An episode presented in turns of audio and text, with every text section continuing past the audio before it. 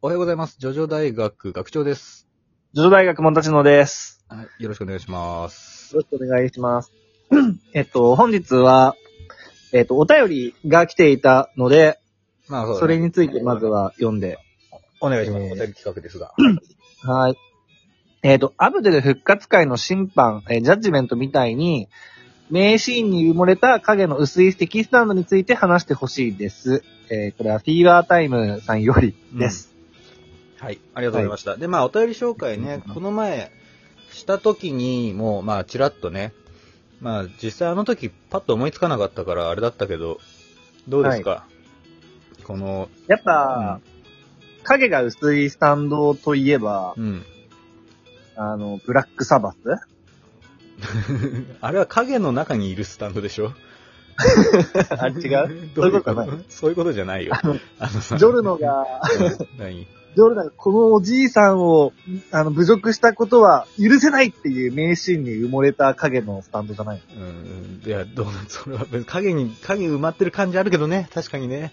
でも違うんじゃないかな、そうじゃないと思う。大体そしたらもそうジャッジメントが意味わかんなくなるしね。そうするとね。あ、じゃあ、瀬戸はいシ瀬戸シンとかも違う？瀬戸神とかも違うね。まあ影がね、影、影がスタンドだからね、あれはね。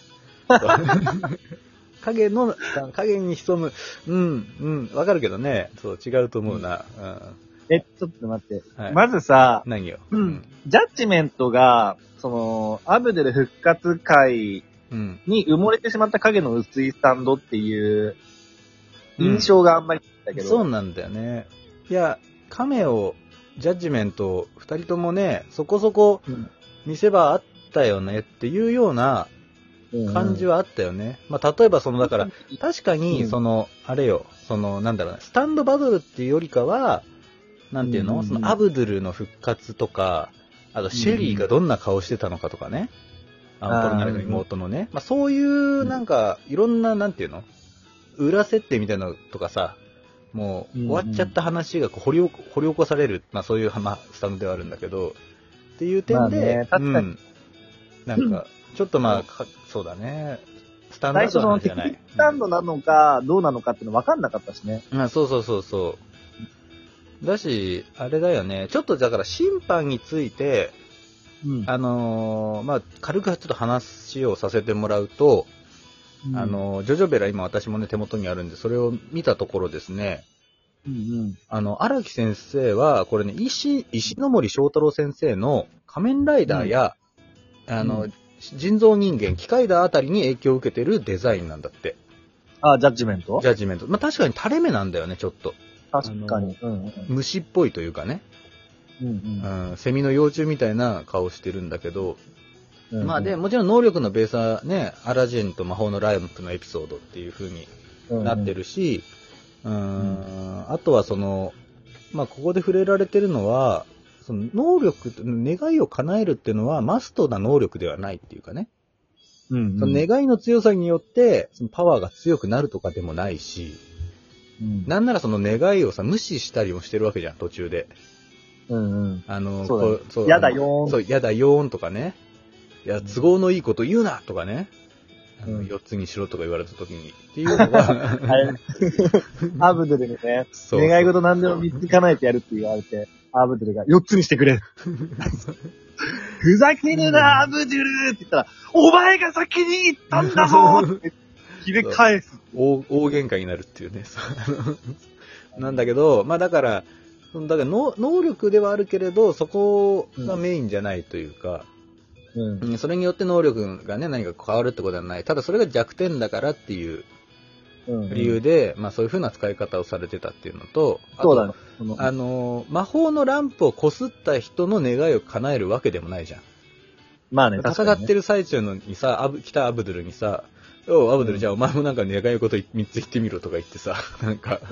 すごい雑じゃん。だからあの魔法のランプ何なんだっていう。確かに。あれはだから、まあ、スタンド使いだと悟られないようにするための、まあ、一芸、一芸というかあれで。うんうんうん。まあまあ そうね。ブラフというかね。うんこれだけもまんまと騙されてたしね。そう。まんまと騙されてたよな。うんまあ、とか、まあ、なんだったらそのね、昔のそのアラジンと魔法のランプっていうのも、スタンドがね、同じタイプのスタンドだったとかね、まあ、そういういろんなは考察の余地にはなってくるわけですけれど、はい。うん。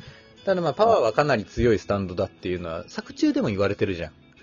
そう、体もでかいしね。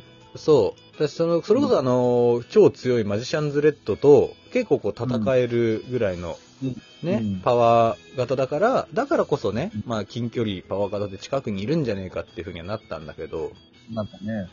うーん、だからさ、なんだろう、その、だからそういうセリフがあったもんだから、あんまりそのね、俺の中でね、影が薄いとか、埋もれてるっていうね、あんま認識がなかったんだよね。まあ、本体は埋もれてたけどね。名シーンには埋もれてなかったって言ってんの。あ 土に埋もれてましたからね、確かにね。カメオは。カメオはい。うん。まあそういうところでございますけれども。まはいあ、だからさ、まあでも、そう、そういう、なんていうの、名シーンというか、まあ、影の薄いスタンドは結構こう出てくるじゃない。うん。やっぱりそう、あの、サンバでもこの、あの、以前ね、ホイール・ボ・フォーチュンの話もしたし、あとは、まあ、マライアのバステト女子が薄かったかっていうと、まあ、微妙だけど、う。うんん、まあ、全滅まで追い込むようなキャラクターはやっぱ濃いキャラじゃん。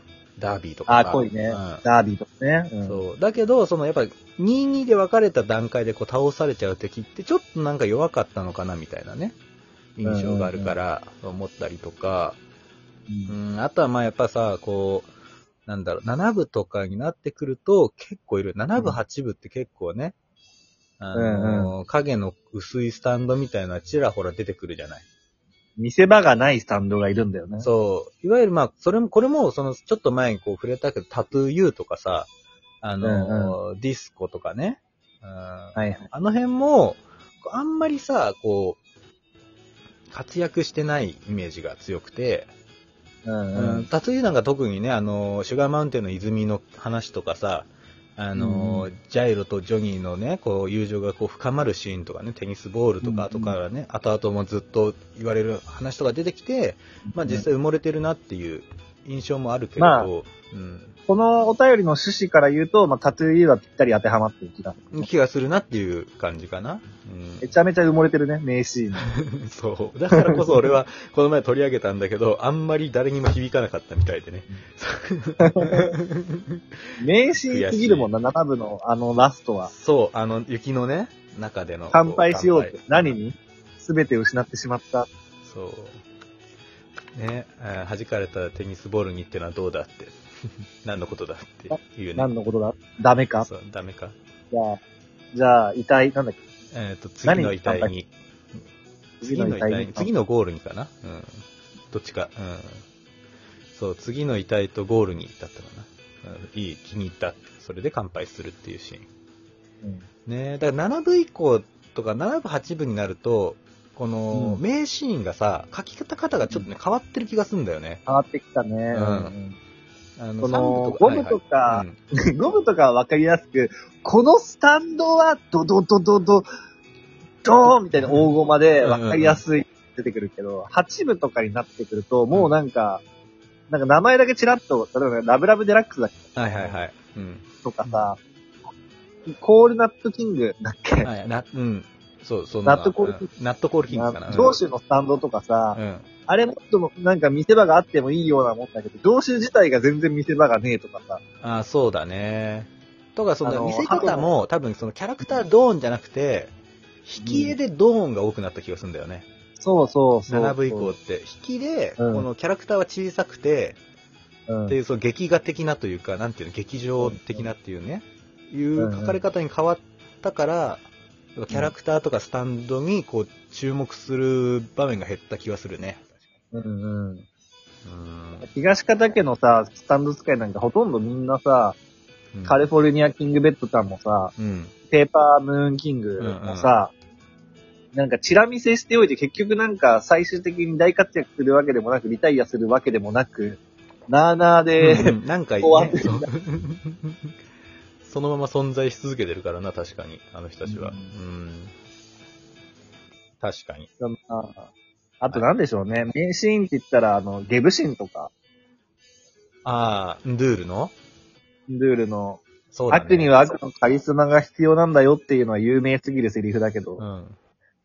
それに埋もれている？スタンドは。